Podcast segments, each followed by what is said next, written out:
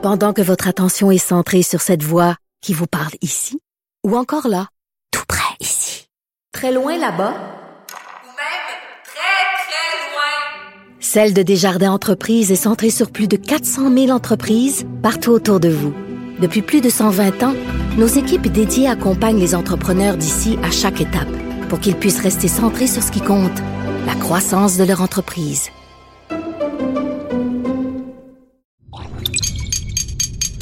Cube Radio.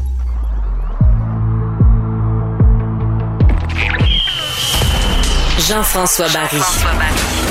Un animateur pas comme les autres. Avantage numérique. Cube Radio. Salut tout le monde, c'est Jean-François Barry. Bienvenue à l'émission Avantage numérique. Grosse fin de semaine pour le Canadien. Le Canadien qui affronte les Flames de Calgary deux fois, vendredi, samedi et lundi prochain aussi. Ce qui veut dire qu'à la fin de ces trois parties-là, on pourrait savoir si le Canadien a sa place en série de façon officielle. On va en discuter avec Olivier Primo, mais aussi avec Éric Fichot qui va euh, du même coup nous parler de la situation des gardiens de but avec le Canadien de Montréal. Et je vous dirais qu'on va parler du Canadien, puis on va parler aussi euh, de football. Il y a le repêchage de la NFL qui s'amène. On va en parler avec Stéphane Cadorette. Mais cette semaine, la Ligue canadienne de football qui a annoncé un report de sa saison. on en parle à l'instant avec le président des Alouettes, M. Mario Cicchini. Jean-François Barry. Avantage numérique. Cube Radio. Mais on va se le dire, ça nous a manqué la saison dernière, euh, l'été passé. Il n'y a pas eu de saison, on n'a pas eu d'alouette, pas eu de saison dans la Ligue canadienne de football. On attendait le début de la saison qui devait avoir lieu le 10 juin. Cette semaine, on a annoncé euh, du côté de la Ligue que ça allait être reporté au 5 août. On va en parler avec euh, Mario Cicchini, qui est président des Alouettes. Bonjour, Monsieur Cicchini. Bonjour, Monsieur Cicchini. Bonjour, Jean-François. Comment ça va? Ça va bien. Toi? Ça va très bien. J'ai comme, euh, j'ai comme eu de la misère avec ton nom de famille parce qu'on se connaît un peu d'une ancienne vie dans une autre radio. Fait que je suis parti pour dire bonjour Mario. Puis là, je me suis dit, ben non, c'est le président des Alouettes, faut que je dise Monsieur Cicchini. Mais on fera quand même pas semblant qu'on se connaît pas. Alors, vas-y gaiement avec le Mario, il n'y a pas de problème. Parfait. Euh, Mario, là, je veux savoir. Donc, vous avez reporté ça du 10 juin au 5 août. On comprend bien pourquoi. De toute façon, on n'a pas le droit pour l'instant de faire des sports extérieurs, surtout au football, où est-ce qu'on s'empile les uns sur les autres. Est-ce que je sais qu'on a le président de la Ligue a laissé la porte ouverte à un autre report, mais est-ce que vous avez une bonne idée? Avez-vous une discussion avec la santé publique qui vous dit que probablement que le 5 août, il n'y en aura plus de problème puis qu'on va avoir recommencé à pratiquer des activités extérieures euh, sans porter de masque et que vous allez pouvoir partir la saison? Oui, ben, euh, si on l'a annoncé de cette façon-là, Jean-François, c'est effectivement parce qu'on est confiant. Maintenant, je te donne un peu de contexte. Oublie pas que la santé publique, dans notre cas, c'est multiplié par six. C'est donc six provinces qui mhm. doivent euh, accorder leur, euh, leur euh, bénédiction. Au Québec, ce que je peux dire, c'est que oui, on a déjà entamé nos conversations avec Dr Massé et son groupe, effectivement. Fait que ça, c'est déjà bien parti. Et oui, il y a une lueur d'espoir. Ils peuvent pas nécessairement s'avancer de façon formelle sur des chiffres à ce point-ci, mais si le plan fonctionne, il semble fonctionner, d'avoir tous les Québécois vaccinés le 24 juin, un très bon pourcentage à deux doses à partir du mois d'août. Euh, oui, ça, ça nous donne l'espoir. Puis à partir de ce moment-là, ben effectivement, on ne pense pas que tout revient à la normale le lendemain et qu'on a 20 000 personnes au, stade, mais définitivement un pourcentage important, on peut l'envisager. Et nous, par extrême prudence, parce qu'évidemment, j'imagine que il faut se rappeler, j'imagine que les auditeurs sont au courant, qu'il il, faut se rappeler que le, gros enjeu, c'est l'Ontario. Ouais, ben oui. C'est en Ontario où on a trois clubs. Alors, à partir de ce moment-là, euh, nous, euh, toutes les équipes de l'Est, on est prêtes à commencer à jouer dans les prairies, mettons, pour tout le mois d'août, à peu près quatre matchs. en plus, mon premier match à Montréal pourrait être autour du 3, 4, 5 septembre. Hmm. Alors, euh, les chances sont très bonnes. Je pense qu'on met les chances de notre côté, disons ça de cette façon-là. Là, est-ce que je comprends donc que c'est pas tant pour la partie comme telle, mais le but, c'est surtout d'accueillir des spectateurs ou, ou ça, aurait pu se faire, mettons, euh, fin juin, sans spectateurs, mais que vous avez préféré le euh, reporter pour avoir peut-être une chance d'en avoir 3, 4, 5 000 dans les gradins?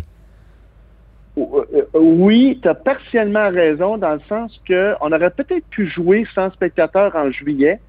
Définitivement pas en juin, parce que l'Ontario, l'Ontario, là, c'est c'est bloqué jusqu'au mois de juin, euh, clairement.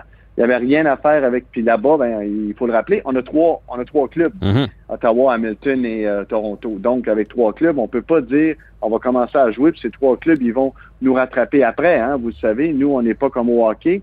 C'est un match par semaine, ça prend, ça prend le repos. Ah ben On oui. peut pas jouer quatre matchs en, en quatre soirs. Donc, donc on n'aurait pas pu jouer définitivement pas avant, avant juillet. Et une fois que tu es rendu là, puis tu dis, écoute, les prairies, l'Alberta sont très confiants d'avoir un nombre significatif de spectateurs à partir de la fin juillet, euh, début août, ben là, tu te gardes, oui, effectivement. Puis nous, ben on sait, euh, qu'est-ce que tu veux, on est un, on est une ligue où euh, entre 50 et 60% selon le club, des revenus proviennent des spectateurs. Un peu plus sur ce qu'on inclut la marchandise, la nourriture qui consomme sur place. Alors, c'est évidemment, c'est- c'est très important euh, pour nous. On n'a pas le contrat de télé là, qui permet de soutenir une deuxième année avec des avec des euh, avec des pertes super Ouais. importantes.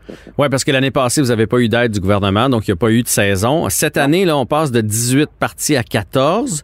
Euh, probablement pas des stades pleins, donc évidemment, moins de billets, moins de nourriture et tout ça. Est-ce que vous allez être capable d'être rentable quand même ou vous allez réussir à faire rouler la ligue pour ne pas perdre l'intérêt, mais que vous risquez quand même de faire des pertes financières? Euh, c'est la deuxième option. Mm. Euh, je peux te dire, euh, Jean-François, que on risque pas de faire des pertes financières. On fait des pertes financières. OK. Euh, tous les clubs, on est dans le, on est dans ce degré-là parce qu'on pense pas, même dans les endroits, même dans les provinces qui sont plus, qui sont moins touchées, euh, on ne pense pas que le, le, le fait de revenir à des stades pleins, donc normal, va être permis. Alors à ce moment-là, on, a- on est les, les- les propriétaires font vraiment face à une situation de, de degré de perte. Là. On n'est pas du tout dans la rentabilité en 2021. Bon, là, là, je vais te parler de moi. OK, Mario? Moi, je suis un fan de hockey, un mordu fini, là. Et je m'intéresse aux autres sports, puis euh, je m'intéresse aux Alouettes quand les Alouettes gagnent, puis tu sais, je suis un peu, euh, je suis le fan moyen, là, OK? Je me, je me, je- j'essaye, puis je fais un peu la même chose avec le CF Montréal, puis là, ben, veux, veux pas, euh, dans les dernières années, c'était un peu plus dur avec les Alouettes. Dernière saison, avant la COVID, ça avait, ça avait mieux été, là. Avec l'arrivée de Vernon Adams, entre autres, là, tu sais, ça donnait espoir. Là, une année sans jouer, Là, j'imagine que vous avez un constat de dire les Jean-François Barry de ce monde, puis il y en a quand même plusieurs. Il y a des mordus de football, mais il y en a d'autres. Il faut revenir les chercher. Avez-vous une stratégie particulière? Puis c'est-tu quelque chose qui vous fait peur, l'absence d'un an et le manque d'intérêt lorsque les Alouettes vont être de retour? Ben, euh, euh, D'abord, effectivement, c'est quelque chose qu'on prend au sérieux.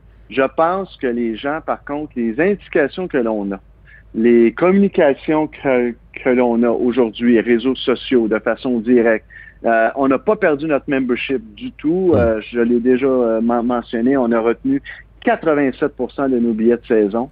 Euh, on a des appels en ce moment pour des flex. Euh, Excuse-moi, c'est un. Je veux dire, Ouais, c'est quoi les flex? parties- C'est des gens qui peuvent acheter comme quatre matchs puis ils ont jusqu'à une semaine avant le match pour choisir le lequel, donc un, un, un- un élément de flexibilité. Euh, on va mettre les billets en vente pour les matchs individuels pour le moment à partir du 5 mai, euh, s'il y en a un peu, parce que là, faut voir avec nos commanditaires, faut voir le nombre de personnes, mais on va mettre un chiffre où ce que peut-être on va être capable de mettre 500 billets, parce que je pense qu'il y a des gens qui vont, il y a des gens qui viendront peut-être pas euh, pour mille raisons.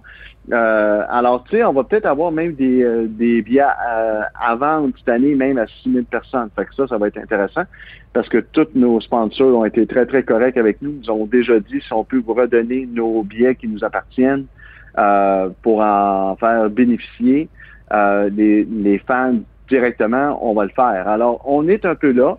Euh, C'est sûr que l'intérêt, par contre, euh, euh, de, de, de continuer à, à faire parler de nous dans le bon sens, de faire les bons gestes, Mhm. de continuer à avoir une équipe gagnante. On a fait beaucoup de choses comme ramener Anthony Calvillo avec nous comme ambassadeur. C'est sûr que l'autre question qu'on se pose après ça, euh, tu sais, on avait des projets pour les festivités au stade aussi, les Alouettes en 75 ans, mais on a à se poser la question, est-ce que c'est cette année qu'on va, mettons qu'on veut retirer un gilet? Ben ouais, ben ouais, on est mieux d'attendre. Ça, Ben me oui. tente pas. Mais oui, ça me tente pas de faire ça devant 4000 personnes. On vient de travailler fort pour in- in- introniser Marv Levy au temple de la renommée. Je veux pas faire venir M. Lévy à Montréal devant 4000 personnes. C'est une légende vivante, tu sais. Ouais. Euh, alors, tu sais, c'est sûr qu'il y a des choses qu'on va décaler à 2022 au niveau du spectacle. Mais, mais Jean-François, tu peux compter sur nous en termes, nous, on a parlé de proximité, d'accessibilité, d'authenticité euh, de l'équipe, d'être capable de... Ça, c'est notre ADN. Puis, tu sais, cette année, euh, Vernon Adams avait toujours l'habitude de trouver un jeune dans les estrades puis de se lancer le ballon avec lui avant le match, euh, faire rêver les jeunes un peu, faire revivre un moment magique. Euh, tu sais, cette année, on se fait dire qu'on n'aura pas le droit de faire ça. Alors, tu sais, il y a des... À, à, cause de la COVID, ouais, ouais. Alors, mais, mais on, faut, des, on peut trouver d'autres solutions. Il y a des embûches. Ah, regarde, on planche sur ça, c'est clair. On veut trouver des façons de faire, de se rapprocher à tous les euh, niveaux, mais on se concentre aussi beaucoup sur gagner à court terme, parce que tu le dis, euh, tu t'intéresses, puis c'est le fun, puis ça avait été plus difficile, mais en 2019, on s'est mis à gagner, puis ton intérêt était revenu. Fait que, tu sais, le premier focus, il était sur ça.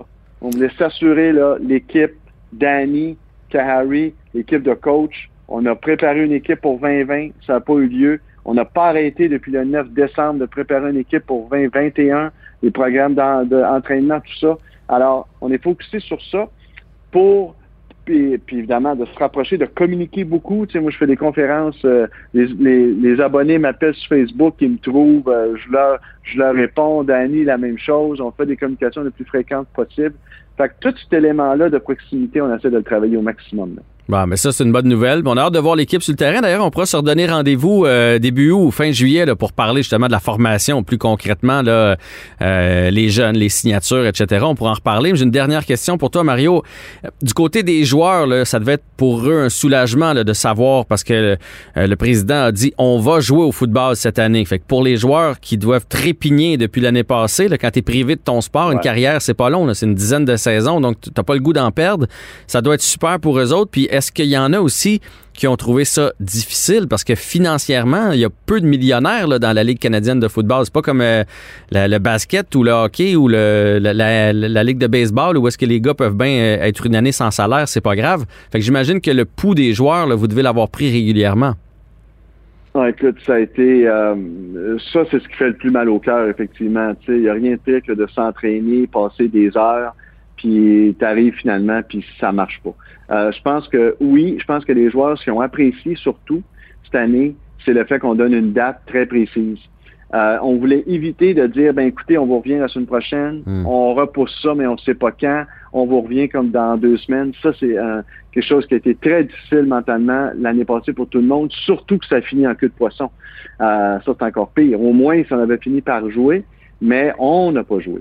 Alors euh, là, le fait d'avoir une date précise, le camp d'entraînement le 10 juillet, là, ils peuvent commencer à se, euh, tu sais, à façonner leur programme pour être prêts à ce moment-là. Euh, je pense que les joueurs, pour la plupart, moi, le feedback que j'ai eu, ça a été apprécié, c'est clair. Ils savent que notre volonté est là, là, surtout à Montréal. Écoute, depuis notre arrivée, on n'a pas joué. Euh, fait que s'il y a des gens qui veulent jouer puis qui ont hâte d'être sur le terrain, c'est c'est tout le nouvel état-major des euh, Alouettes, là, incluant Danny et notre propriétaire. Tu sais, euh, on a hâte d'être sur un terrain, fait qu'on va tout faire. Puis c'est pour ça qu'on est prêt à faire des sacrifices. On ralentit notre plan, évidemment. Mais euh, je pense que les joueurs ont, on, on, on euh, comprennent ça aussi. Euh, -hmm. Que c'est pas, euh, on n'est pas là en mauvaise volonté, évidemment. Euh, et puis, écoute, euh, on, a, on, a, on a tellement hâte de mettre le spectacle. Moi, toute, cette semaine, c'était la fête d'un joueur, puis dans un échange texto, puis tu, tu demandes comment ça va, puis tu reçois un texto de quatre écrans, là, tellement ils ont hâte de venir à Montréal, tellement toi, tu ah ouais. Euh, hâte de jouer, hâte de me faire frapper, hâte de frapper, tu sais, hâte de frapper un ballon. Euh, alors non, je pense que la motivation va être à son maximum. Là. Bon, ben je suis content d'entendre ça. Mario, merci beaucoup pour l'entrevue aujourd'hui, puis on se donne rendez-vous début août pour le début de la saison.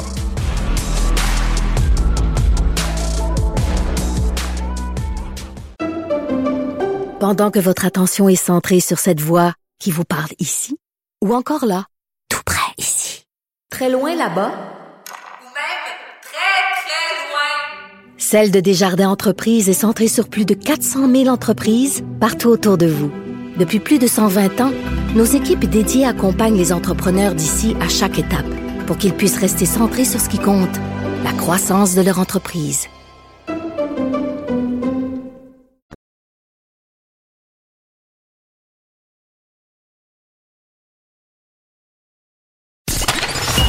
Vous écoutez Avantage numérique. avec Jean-François Barry.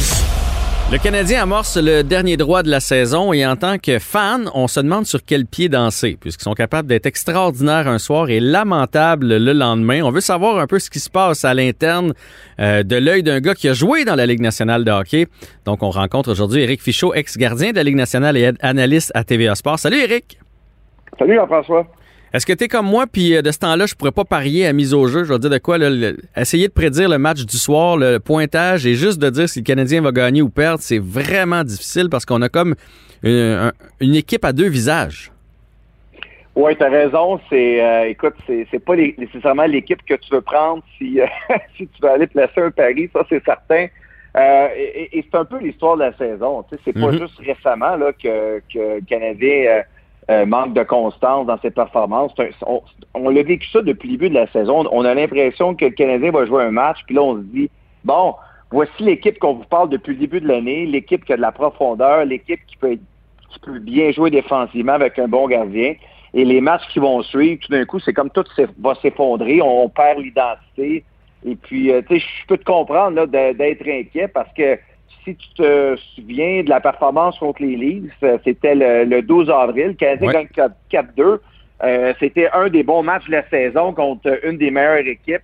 Et là, ensuite de ça, ben, euh, le Canadien s'en va à, à affronter le Calgary pour connaître des- des- une mauvaise performance, se faire battre contre les Sens par la suite. Donc, euh, tu sais, quand on, on dit que Dominique Ducharme, on voit sa réaction après la victoire, puis ben, moi, je suis pas impressionné de ça. là. Je m'attends qu'on va jouer comme ça à chaque rencontre. Là.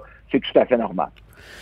Ouais, puis tu sais, c'est une saison qui est longue, euh, beaucoup de voyages. Ben, en fait, qui est longue et qui est condensée. Je, je- je- ce que je veux dire, c'est pas. Je sais que c'est une saison plus courte, là, mais tellement condensée que c'est éreintant. Beaucoup de voyages aussi. Euh, très difficile pour les joueurs d'être à 100 là, de leur énergie puis de leurs conditions physiques match après match.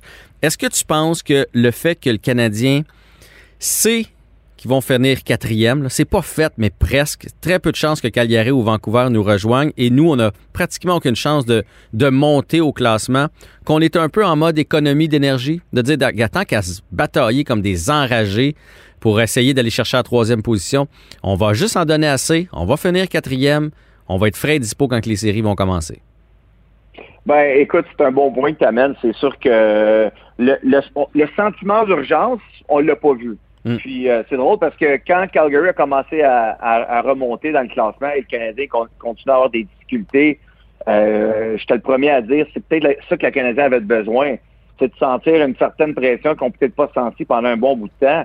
Euh, tu tu, parlais du calendrier qui est condensé tout ça. Moi, je pense que c'est vraiment une question de préparation. Euh, oui, oui, c'est sûr le, le euh, je veux dire le, le- le niveau physique a un rôle à jouer, mais tu sais, la préparation du Canadien, euh, euh, on peut le voir là, sais, euh, est pas adéquate. Puis, ce qui me surprend, c'est quand tu regardes l'alignement, tu regardes ce que Marc, Marc Bergevin a fait avec euh, avec les vétérans, des gars qui ont gagné la Coupe Stanley. Moi, c'est ça qui me rend pas dans la tête, c'est qu'on n'est pas en mesure d'arrêter l'hémorragie quand ça va mal, Mhm. avec autant d'expérience et autant de gars qui ont gagné la Coupe Stanley.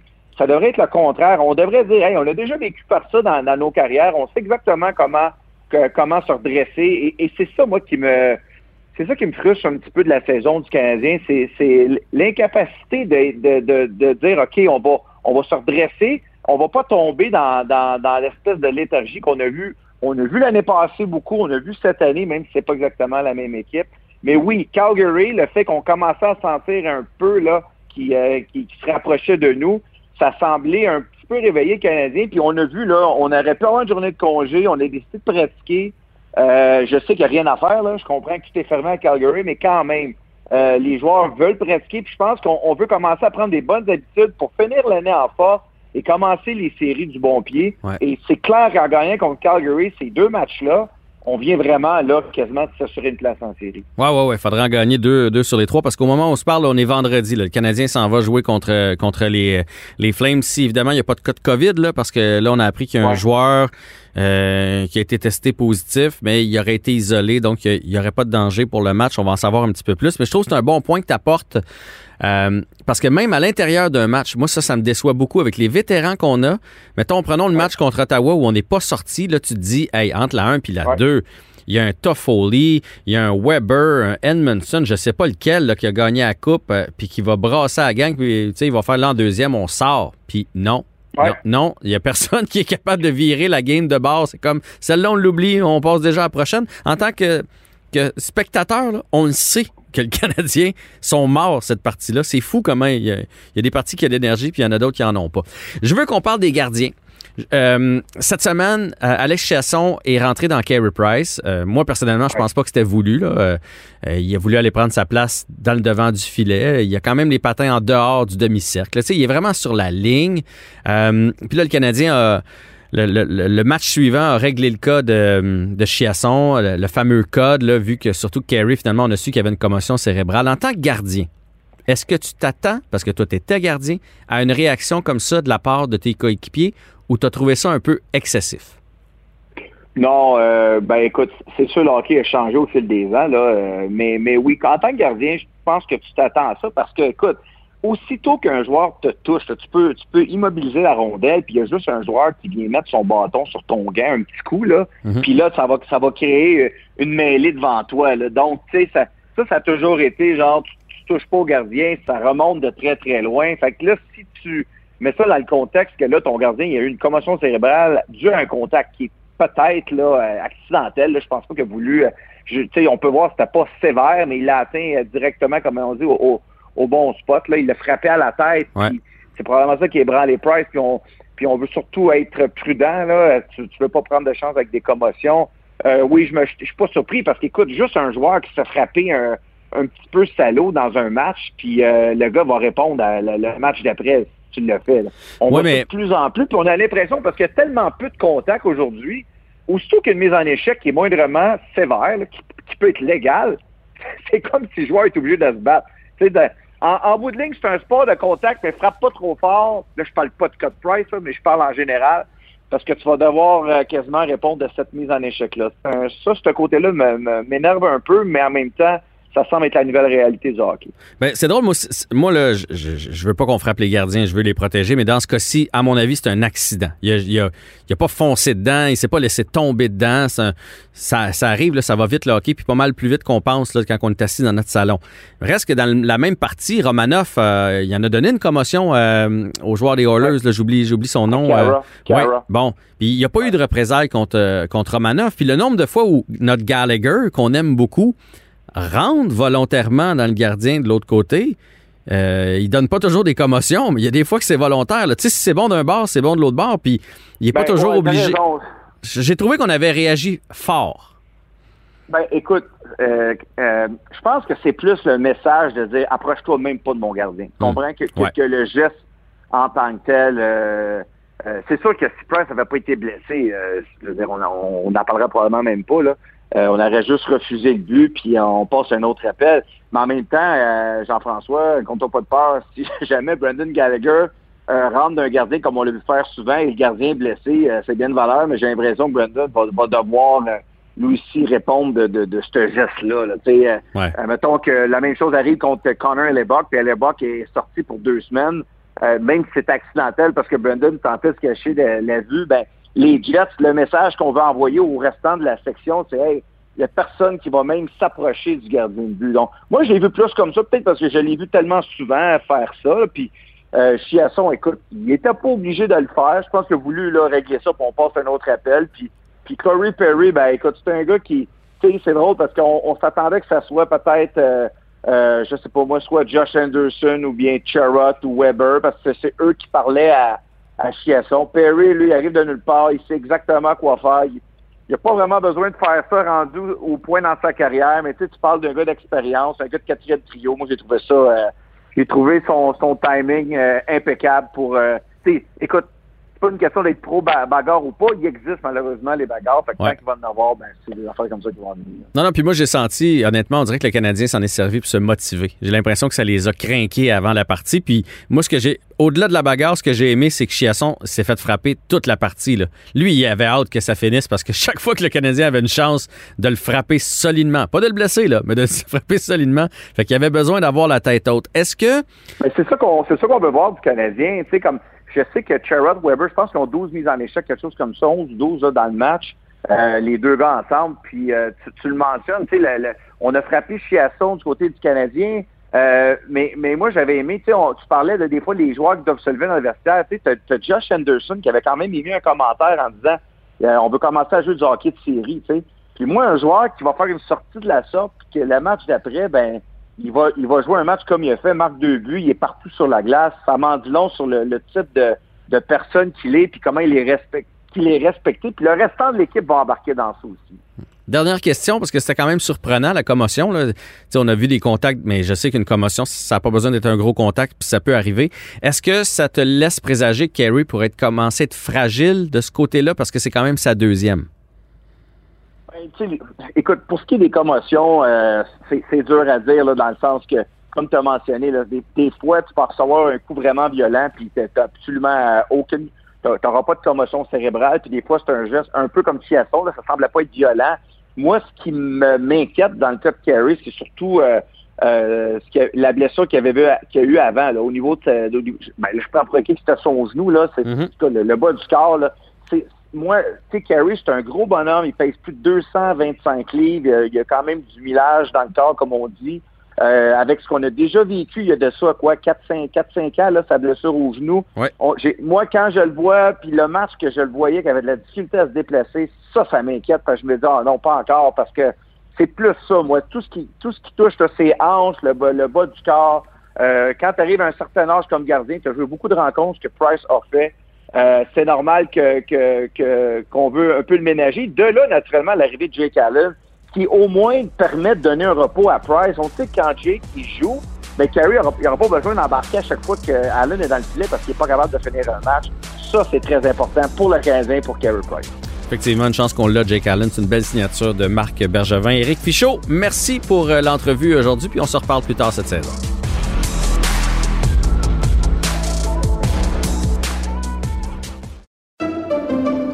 Pendant que votre attention est centrée sur cette voix qui vous parle ici, ou encore là, tout près ici, très loin là-bas, Ou même très, très loin. Celle de Desjardins Entreprises est centrée sur plus de 400 000 entreprises partout autour de vous. Depuis plus de 120 ans, nos équipes dédiées accompagnent les entrepreneurs d'ici à chaque étape pour qu'ils puissent rester centrés sur ce qui compte, la croissance de leur entreprise.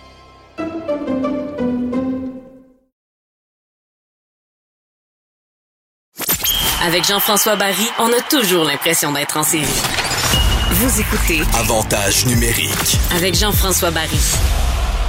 On sait à quel point la NFL, c'est euh, populaire. Euh, il y a le repêchage qui s'amène cette semaine, jeudi. Gros dossier dans le Journal de Montréal sur le repêchage NFL qui est, euh, euh, qui est mené de main de maître par Stéphane Cadorette. Stéphane Cadorette est avec nous pour parler du repêchage. Salut Stéphane! Salut! Euh, Stéphane, première des choses, là, comme tous les repêchages, j'imagine que la NFL, ils n'ont pas vu jouer tous les joueurs, donc ça risque d'être une espèce de repêchage surprise Ouais. cette année. Exactement. Tu sais, c'est ça. Le, le- le problème cette année avec euh, la fameuse COVID, c'est qu'il y a beaucoup de joueurs universitaires aux États-Unis qui euh, sont de très, très gros prospects, tu sais, des, des joueurs très en vue depuis quelques années, euh, qui ont décidé de faire l'impasse sur la saison. Donc, ce que ça donne, c'est que oui, tu as de la vidéo des saisons passées, mais pour plusieurs de ces joueurs-là, ils ont été partants, admettons, en 2019 pour une première année. Ouais. On attendait de grandes choses en 2020 ou des fois, il peut arriver une régression aussi. Tu sais, tu as vu de belles choses à leur première année. Finalement, euh, les adversaires saisissent un peu leur façon de jouer. Puis en 2020, ben, il y a une régression qui se produit. Là, on le sait pas. Donc, il y a plusieurs analystes qui divergent un peu, là, je te dirais, dans leurs évaluations des joueurs, alors que d'habitude, on, on On s'entend, sent il y a comme unanimité, hein? Ouais, ben tu sais, sans parler d'unanimité, il y a un genre d'esprit de corps. On, généralement, on converge un peu vers les mêmes constats, alors que cette année, là, c'est éparpillé partout à gauche, à droite. Il faut vraiment se faire notre propre tête. Euh, on tombe en amour avec des joueurs, on, en- on aime moins d'autres. Mais chose certaine, c'est plus difficile d'imaginer où le joueur en est sans la, saison 2020. Il y en a beaucoup qui ont joué quand même, faut le dire, là. Euh, mais euh, il y a plusieurs de ces bons jeunes joueurs-là qui ont opté pour euh, rester chez eux et préparer leur repêchage. Ce qu'on apprend dans le dossier spécial qui est dans le journal, d'ailleurs, on vous invite à aller le consulter, c'est que c'est une grande cuvée de corps arrière cette année. Oui, ben ça va être une très grosse cuvée offensive, puis particulièrement au poste de carrière. On sait que les gens aiment ça, donc ça devrait être vendeur cette année. Tu sais, il y a des années, on se pointe au repêchage, qu'on dit il y en a un qui va sortir en première ronde, peut-être deux. Cinq cette année minimum. Cinq, là, c'est sûr, couler dans le béton, gager votre maison là-dessus. Là. Ces cinq-là sortent. On parle de Trevor Lawrence qui va sortir au tout premier rang. Désolé pour le suspense, mais il n'y en a pas cette année. C'est lui qui va être choisi par les Jaguars. Ça, il n'y a aucun suspense là. Euh, ensuite, on parle de Zach Wilson, de Justin Fields, de Trey Lance et de Mac Jones. Ça, c'est euh, quatre joueurs qui sortent assurément, je dirais, dans le top 15. Donc, c'est la première moitié du repêchage. Donc, ça promet pour ça. Puis ensuite de ça, il y a beaucoup d'autres noms, que ce soit Kellen Mond, Kyle Trask, David euh, Mills, qui vont sortir le deuxième, troisième tour. Donc, il y a une belle profondeur en plus de ça. Mais euh, cinq en première ronde, peut-être six. Là, il y en a toujours un des fois qui se faufile vers la toute fin de la première ronde qu'on n'attendait pas. Euh, ça fait partie là, des rares cuvées dans l'histoire où on voit ça. Euh, je me souviens d'entre autres de 1999, 1983, c'était arrivé aussi. mais c'est pas souvent qu'on voit autant de corps arrière sortir au premier tour. Maintenant, reste à voir si ça va être des joueurs de calibre dans la NFL parce qu'on pense des fois un choix de première ronde, forcément, ça va améliorer une équipe. Mhm. Non, non, non, pas nécessairement. C'est pas mal un sur deux dans la NFL qui réussit vraiment à percer. De plus en plus, on voit des Canadiens qui réussissent à se rendre dans la NFL. Euh, donc, est-ce que ce sera une bonne cuvée pour les Canadiens? Et euh, par le fait même pour nos Québécois? Est-ce qu'il y a des Québécois qui pourraient être repêchés jeudi? Oui, euh, tout à fait. On a un Québécois qui qui risque pas d'être repêché, qui va être repêché. Disons-le comme ça, là, ben, j'espère de pas me tromper. Mais sincèrement, on parle de Benjamin Saint-Just, demi de coin, euh, qui a joué son football universitaire. Il a commencé à Michigan, donc un gros, gros programme du Big Ten. Euh, il y a eu une blessure là-bas, il y a eu toutes sortes de, de conflits médicaux avec l'équipe. Ensuite, il a transféré à l'Université du Minnesota où il a terminé sa carrière universitaire de brillante façon. Euh, puis on parle de lui comme d'un choix potentiel de troisième, quatrième ronde. Il y a même des experts qui vont encore plus loin avec Benjamin. Euh, je parle de Mel Keeper, c'est un analyste, lui, qui couvre le repêchage de la NFL depuis 1979. Donc, il y a ses entrées dans le circuit, évidemment. Mhm. euh, qu'on l'aime ou qu'on l'aime pas, là, il roule sa bosse depuis longtemps. Il parle que de repêchage à l'année longue. Lui, il voit Benjamin Saint-Just sortir en deuxième ronde, imaginez-vous. Wow. Euh, pour vous donner un aperçu, là, euh, écoute, il y a un Québécois dans l'histoire qui a été repêché plus haut que ça, c'est euh, Chimanga Biakabutuka. Il est né aux Zaïre, mais il a joué, il a grandi au Québec, il a joué tout son football scolaire au Québec, donc on, mhm. peut le considérer comme un Québécois. Il avait été choisi au premier tour, huitième au total par les Panthers de la Caroline en 96. Depuis ce temps-là, euh, il y a eu, euh, ben, c'est-à-dire un petit peu avant, Tommy Kane, un receveur montréalais qui avait été choisi 75e, donc en troisième ronde en 1988. Il n'y a pas d'autres joueurs qui ont été repêchés plus haut que ça dans l'histoire du Québec. Donc, euh, ça pourrait être tout un exploit si c'est le cas, le troisième, quatrième ronde, ou peut-être même deuxième. Moi, j'y crois un petit peu moins personnellement, je lui souhaite. mais Benjamin Saint-Just qui a tous les atouts pour réussir, un grand joueur de demi de coin là, de 6 pieds 3, 208 livres, euh, ça court pas les rues. Donc, euh, il y a un bon gabarit, ça va jouer pour lui. Euh, puis s'est fait remarquer là, dans les derniers mois aux États-Unis. Donc, euh, tant mieux pour lui. On a aussi d'autres Québécois qui sont en liste. Qui, Je ne pense pas qu'ils vont être repêchés.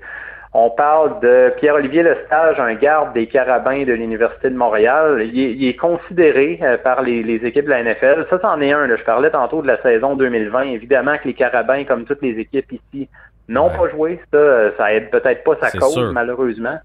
C'est une année comme ça, mais lui, il va être considéré, je pense qu'il pourrait potentiellement obtenir un contrat comme agent libre après le repêchage. Et puis, on a aussi Bruno Labelle, qui est un ailier rapproché, un gros ailier rapproché, dans le format un peu d'Anthony Auclair, un bon bloqueur, euh, qui, lui, a joué son football euh, avec les nomades du Cégep Montmorency. Il est ensuite allé dans la NCA avec euh, l'Université de Cincinnati euh, qui pourrait être considéré lui aussi là, comme agent libre après le repêchage. Mais c'est certain que dans dans toutes les ligues, il va y avoir plus d'agents libres que jamais parce qu'on va se tromper lors des repêchages, on va oublier des joueurs, puis on va les inviter par la suite. C'est la COVID qui va causer ça. Ça va être comme ça au baseball, au football, au hockey, puis peu importe le niveau, le même au niveau junior, ça va arriver la même chose. Est-ce que tu crois que on les regarde un peu plus, les Québécois, maintenant que justement Auclair ou euh, Laurent Duvernay-Tardif euh, ont réussi à montrer que les Québécois peuvent tenir leur bout dans la NFL? Est-ce que tu penses que ça défriche le terrain? Ben, c'est sûr que ça a défriché le terrain. Et puis, j'irais plus loin. euh, moi, je dirais les Canadiens au sens large. Euh, tu vois, cette année, juste pour parler de, de, de- pour prouver mon point, on parle qu'il y a assurément cinq Canadiens qui vont être repêchés. Ça, déjà, ce sera un autre record parce que l'année record pour le nombre de joueurs natifs du Canada qui ont été repêchés dans la NFL, c'est 2014 avec quatre joueurs. Donc, cinq, possiblement six. Euh, écoute, ça commence à faire une belle cuvée. Euh, le seul bémol, c'est que c'est des Canadiens, mais qui ont joué leur football universitaire dans la NCA aux États-Unis. Donc, on parle pas de joueurs ici qui sont issus là, de, du euh, CIS, là, le, le football universitaire canadien, mais quand même, ça, ça leur enlève rien. Au contraire, ils ont été capables de faire leur marque là-bas dans un océan de talent, là, aux États-Unis, on le sait. Euh, sans dit long, je pense, sur l'intérêt que les dépisteurs portent maintenant aux joueurs canadiens. Oui, mais ça serait le fun éventuellement de réussir à les former ici. Donc, on te suit toute la semaine. Toi, tu vas suivre le repêchage euh, pour nous parce que ça s'étire sur plusieurs journées. Puis, tu as ton mock draft aussi là, que tu vas faire là, un petit peu plus tard cette semaine.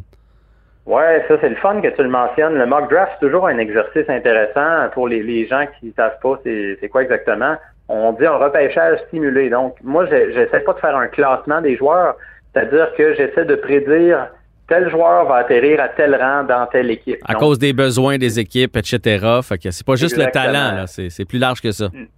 Non, c'est ça. Tu peux avoir un joueur extrêmement talentueux qui euh, descend un peu plus bas parce qu'il y a une ruée vers les corps arrière, comme je le disais tantôt au début. Donc, ça va profiter à certaines équipes aussi qui recherchent d'autres positions, qui sont bien solides au poste de corps arrière. Donc, c'est une occasion là, de, de s'amuser un peu avec ça, d'essayer de, de voir juste, euh, mais des fois, je te le confie, la boule de cristal fait défaut un petit peu. Ah ouais, mais ça, c'est comme les poules de hockey. Et euh, toutes les poules qu'on fait puis les prédictions, c'est juste pour s'amuser. Fait que on va voir l'article complet si ça vous intéresse dans le Journal de Montréal, le Journal de Québec sous la plume de Stéphane Cadorette. Gros merci pour l'entrevue d'aujourd'hui. Ça fait plaisir. Merci à tous, puis bon repêchage. Salut.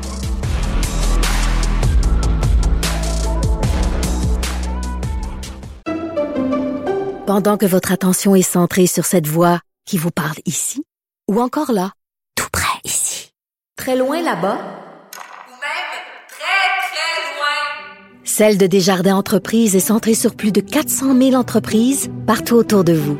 Depuis plus de 120 ans, nos équipes dédiées accompagnent les entrepreneurs d'ici à chaque étape pour qu'ils puissent rester centrés sur ce qui compte, la croissance de leur entreprise.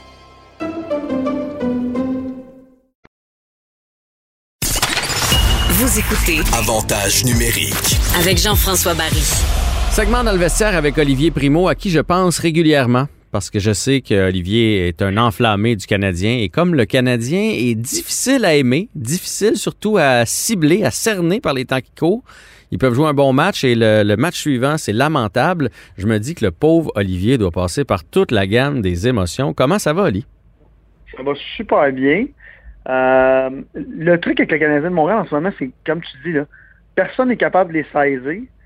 Et une game, ça va bien, deux games, ça va mal, trois games, ça va bien, deux games, ça va mal. Fait que moi, ce que j'ai peur dans tout ça, là, rendu là, là, j'avais peur la semaine passée à cause que Vancouver avait beaucoup de matchs en main. Mhm. Euh, au moins, là, on a gagné. Fait que d'après moi, on devrait faire les séries, là, écoute, à moins, qu'un- à moins d'un, mauvais miracle. là. Moi, je sais que les Euh, gens ont bien peur de Vancouver. Moi, honnêtement, j'ai pas peur. Euh, écoute, là, Vancouver, toutes les équipes qui ont été arrêtées pour la COVID sont revenues puis ont joué deux grosses parties. Parce que là, t'es es énergique puis tout ça. Mais, mais Ouais. là, il y a, eux autres, là, ils ont tellement de matchs en peu de jours que la fatigue va les rattraper, c'est sûr et certain. là. Moi, c'est encore Calgary qui me fait peur parce que Calgary, à la fin, pendant que nous, on va jouer Toronto cinq fois, là, eux autres, ils vont jouer quatre fois Vancouver. Si jamais Vancouver Ouais. a plus de jus et sont mathématiquement éliminés, Calgary pourrait remporter les quatre, là, sait-on jamais. Fait que je trouve que sûr. les trois parties à venir contre les Flames, là, faut que tu clenches ça. là. Le Canadien, il faut qu'il en gagne deux sur trois. On assure notre place en série, puis après ça, on se concentre sur la première ronde. tu sais quoi, avant de, de continuer là, sur le fait qu'ils sont pas constants, là, j'ai pas ça, une saison écourtée comme ça, parce que tous les matchs sont importants. Fait qu'à tous les soirs, on dirait bon ça c'est le match de l'année là. Fait que euh, moi je déteste pas ça. Puis Ouais. la saison est moins longue, puis là c'est sûr que, tu sais, qu'il il pourrait la rallonger, mais le 82 games, des fois tu te perds un peu dans le milieu de la saison. euh. en tout cas, j'ai finalement j'ai j'ai pas détesté ça du tout. là. Non, moi non plus. Je sais pas, euh, tu sais, on parle toujours du Canadien, là, mais si tu- si tu suis un peu des autres divisions, là, mais c'est fou, là, dans les. Il y a des courses partout, là, dans la division de Washington, Islanders, Pittsburgh, Boston, là. Je pense qu'il y a trois points là, qui séparent la première de la quatrième position. Fait que c'est vrai, ça va être jusqu'à la fin pour savoir qui va jouer contre qui. Là. Fait que c'est, ça fait une saison intéressante. Puis je m'étais passé la même réflexion au baseball. Tu sais, le baseball, 162 matchs, là, sérieux. Là. Le match 34, là, on s'en balance. Mais avec une saison euh, raccourcie, là, on dirait que tous les matchs prennent un peu plus de valeur. Fait que, c'est, c'est, c'est le fun. Mais ça arrivera pas dans les prochaines années. On s'entend que, Mais non, mais non, mais non. que Mais- financièrement, ils vont laisser ça, euh, ils vont laisser ça à 82 matchs. Hey, mais parle-moi de l'identité du Canadien. Dominique Ducharme a, a lancé ça en mêlée de presse que de- quand Gallagher est parti, je pense pas qu'il voulait mal faire en lançant ça. Quand Gallagher est parti, euh, le Canadien s'est cherché une identité. C'est quoi l'identité du Canadien? Ben là, l'identité du Canadien, ça part par le capitaine habituellement. Puis là, le capitaine qui veut pas parler de ses statistiques personnelles, ça, c'est une vraie honte là, quand ils ont sorti ça. J'étais gêné pour le capitaine. Le capitaine, ça dit pas ça, premièrement. Puis je pense que ça a été très, très mal reçu par, par toutes les fans.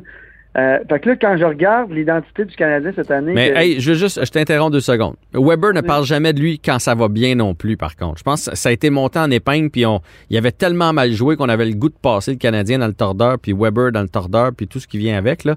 Mais Weber, il est comme ça. là. Il a toujours refusé, même quand c'était positif, de, de prendre le crédit puis de parler de lui.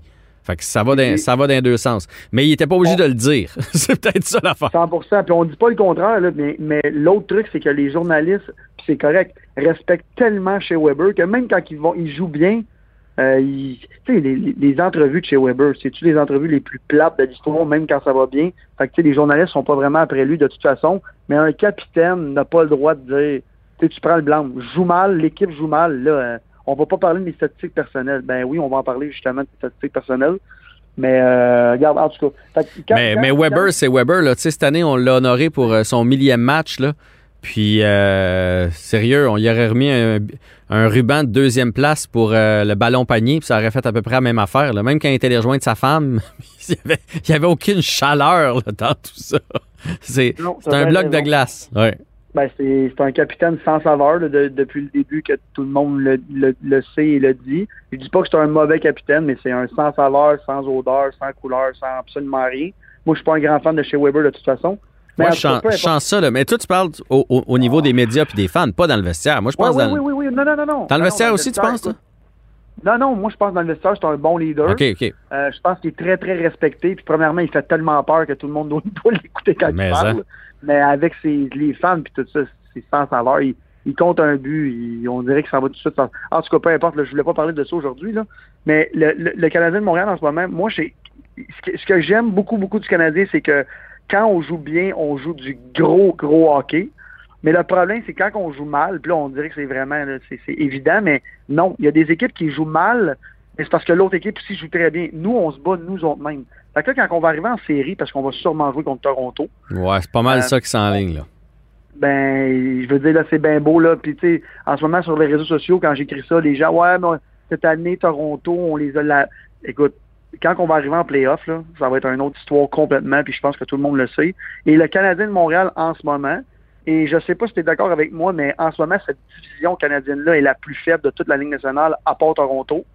Fait que quand on va comme on va arriver contre des grosses équipes, à part Toronto, si jamais on passe au travers d'eux autres, c'est un autre, un autre niveau. Je regarde Washington en ce moment, même Pittsburgh, Boston qui reviennent en malade. Vegas. Colorado. Vegas, oublie ça. On a, on a zéro chance, zéro. Puis je parlais à Anthony Manta avant qu'il s'en aille, euh, qu'il se fasse échanger. Il venait de jouer contre, euh, contre Colorado. Ça a été une roche totale, totale. Euh, excuse-moi, euh, je parlais à, euh, voyons, je vais le dire, à euh, Derek Brassard. Ils se sont fait rosser 7 à 1. Ils sont tellement forts. Ils n'a aucun bon sens. Fait que, tu sais, je regarde le Canadien de Montréal, correct. Quand on bat Toronto, c'est correct. Euh, mais je pensais que la saison serait beaucoup plus excitante que ça dans notre division. Puis finalement, j'aime le 56 matchs, mais j'aime pas du tout le 56 matchs contre la même division. C'est c'est c'est c'est c'est lourd à un moment donné. Puis je veux les voir les autres clubs, puis on les écoute, c'est le fun, mais on veut voir les Canadiens jouer contre des grosses équipes. Parce que Toronto ou peu importe, les grosses équipes comme ça, quand ils vont jouer contre n'importe qui d'autre, ils vont être prêts. Nous, en ce moment, on fait nos points contre Vancouver, contre Calgary, contre Ottawa, même pas Ottawa, Même Ottawa pas. est nouveau cette année. Fait que tu sais, c'est c'est un peu, c'est un peu. J'ai très peur en série. Moi, je pense qu'on va les faire. Je pense pas qu'on passe la première ronde. Ben, tu vois, moi, je pense qu'on. Là, je suis pas en train de dire qu'on va passer les Leafs, là. Mais on peut, en première ronde, battre les Leafs. Parce que le Canadien, à chaque fois qu'il y a un challenge, quand il y a de l'émotion. Moi, je, je- je ne comprends pas comment le Canadien est pas capable d'aller chercher de l'émotion dans un match ordinaire un mercredi soir contre Ottawa. Il n'y a pas d'émotion dans ce temps-là. Là, quand euh, Chiasson euh, accroche la tête de Carey Price, là, tout le monde dans le vestiaire est sur le gros nerf, puis là, on sort fort. À chaque fois qu'on pense qu'ils sont battus, c'est là qu'on joue un- une, bonne partie. Puis Toronto, avec l'historique de ils passent jamais la première ronde, s'il fallait qu'ils perdent, mettons, la première game, la pression qu'il va avoir sur cette équipe-là, ça va être malade. Donc, je pense que le Canadien peut causer une surprise, je dis bien peu, mais par contre, tu peux pas, vu qu'on manque un peu de talent, là, tu passeras pas la deuxième, puis la troisième, puis la quatrième. Tu sais, à un moment donné, tu vas t'essouffler. Là. Mais, tout, le- mais tout le monde, euh, la pédale au plancher, comme on a vu contre les Oilers le deuxième match, là, je sais que ça a fini 4-3, mais c'était tard. Je sais pas si tu écouté la, la partie au complet. Là. Le Canadien a joué toute une rencontre. Là. Les, les Oilers n'étaient pas dans le coup du tout. On les a frappés, on les a patinés. Ils étaient pas là. là. Ils étaient pas là du tout, du tout. Fait que le Canadien est capable de bien jouer. Mais est-ce est-ce qu'ils peuvent le faire? C'est 28 matchs, là, les séries de la Coupe Stanley. Est-ce qu'ils peuvent le faire sur 28 parties ou 25, là, tout dépendamment si les séries se rendent en 7 ou pas, là, sur entre 22 et 28 parties? C'est là où c'est là où j'y crois pas vraiment. Mais tu le vois, puis tu sais, les Canadiens de Montréal ont un gros, gros problème cette année. C'est la troisième période. C'est le plus gros problème. Manque de on l'a vu. On, on l'a vu contre les Oilers. qui ont- s'est fait. Fait que si c'est comme ça en série, qui sont épuisés rapidement, on va oublier ça tout de suite. Puis là, on parle souvent là, que, que Toronto sont pas capables de se rendre. Cette année, c'est dans mon top 3 en ce moment des équipes qui vont se rendre à la Coupe Stanley. Ils ont toute une équipe. Je pense Et aussi, Cette ouais. année, ils ont un gardien qui goal bien, qui garde bien les buts que jamais ils ont eu. Puis je pense que Mitch Marner, Matthews, puis tout ça sont rendus à une maturité qu'ils n'ont jamais été. Ils sont tellement, premièrement, ils sont tellement, ils sont tellement bons, ils sont tellement beaux à avoir joué, ils sont tellement gros. Et l'autre truc qui me fait très, très peur, puis que je voulais te parler, que je suis content de ne pas avoir oublié, c'est la vitesse du Canadien de Montréal qui est inexistante depuis tous les échanges qu'on a faits. Moi, je pense qu'on va avoir beaucoup, beaucoup de misère contre des équipes. On le voit contre les Oilers. Bon, OK, là, c'est beau, on a gagné. Ils ont deux bons joueurs. Mais quand tu joues contre des joueurs rapides, comme McDavid, comme Dreisaitl, qui est même pas à la cheville de, de, de la rapidité de McDavid, mais qui est quand même rapide, euh, oublie ça, on voit qu'on est, on, on est dépassé. Notre, notre défensive est lente. Euh, là, je te, je te relance avec deux choses. Première des choses, tu vois, moi, je pense qu'une des faiblesses des livres, c'est le gardien. Parce qu'effectivement, il y a eu toute une séquence, là, euh, Jack Campbell. Mais euh, depuis une semaine, ça va beaucoup moins bien. Là. Fait que euh, c'est peut-être leur, talon d'Achille. Puis pour ce qui est de l'équipe rapide, ça va dépendre de l'arbitrage. Parce que en toute franchise, même j'étais super content du match du Canadien, le deuxième match contre les Oilers, les arbitres ont serré le sifflet. Chez Weber puis Ben Charrot, là, ils ont rudoyé les attaquants des Oilers. Là. Si c'est le match numéro 2 de l'année, le Canadien mérite 108 punitions dans cette partie-là. Ça avait juste pas de bon sens comment on les a accrochés, frappés, obstrués. On a, on a tout fait contre eux autres, cette, cette partie-là, et c'était permis. Fait que si on permet ça dans les séries, chez Weber, là, il va s'en donner à cœur joie contre Marner puis Matthews.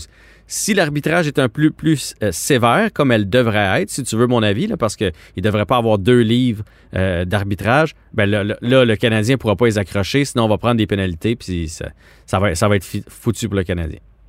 Je vais dire comme mon père, ça jouait du Sherwood. Puis Eh! du gros Sherwood. Puis garde, quand on, on peut jouer comme ça, ce qu'on n'est pas supposé de pouvoir, pouvoir jouer, on est très bon parce que justement, tu viens de le dire, les gars accrochent, les gars sont bons. Euh, chez Weber, c'est un pro de l'accrochage puis du crochet-cage dans le bas du dos quand il peut. Incroyable. La seconde que quand le sifflet, la baie elle revient dans le sifflet, c'est terminé. Fait que je pense pas que ça va être comme ça. Euh, surtout avec un Toronto aussi fort dans une division canadienne. Euh, L'engouement va être au maximum à Toronto. Euh, puis contre le Canadien en plus, ça va être la folie, même s'il n'y a pas de, télé de, de- de spectateurs. Fait que Ça va être bon. je suis bien- et ça va, être- ça va être écœurant. Puis je, suis vraiment, vraiment content de voir que le Canadien va au moins faire les séries. En tout cas, on frappe du bois.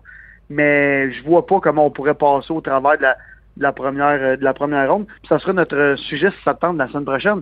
Que va-t-il se passer si le Canadien de Montréal ne, fait, ne passe pas la première ronde? Ben, on va jaser tout ça parce que j'aimerais ça aussi faire une petite table, une petite table ronde en prévision des séries. Là, je suis en train de concocter ça. Je te pose une dernière question, puis on fait ça pas trop long.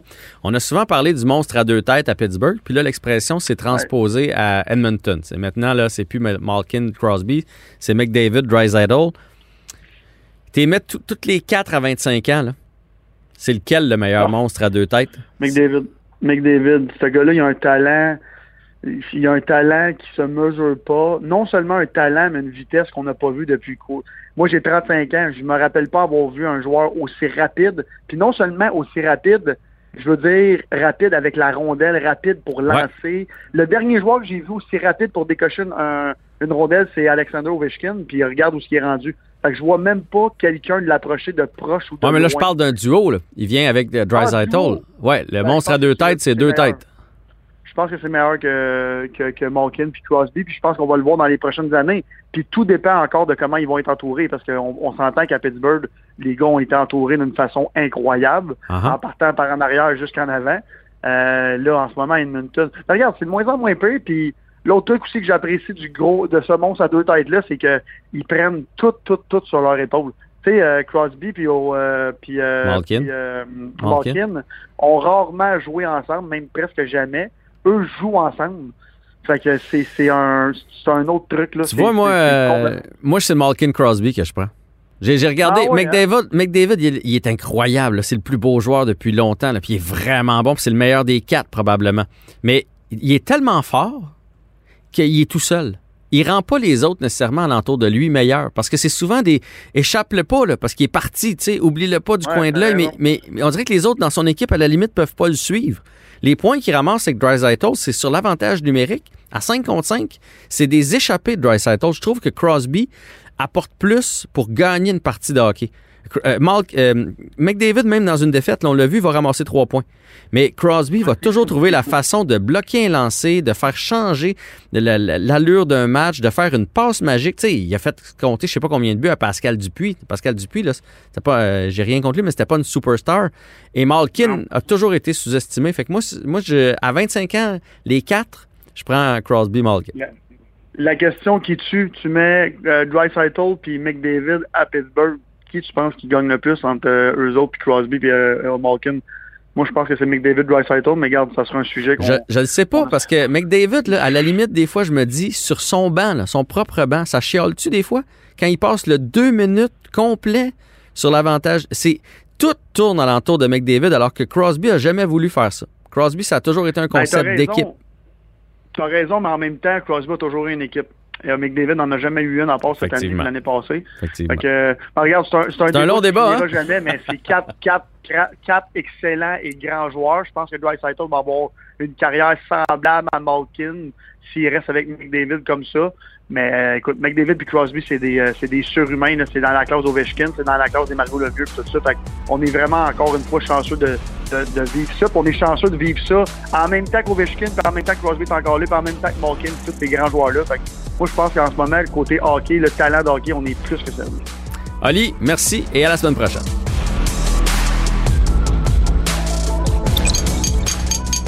Cube Radio.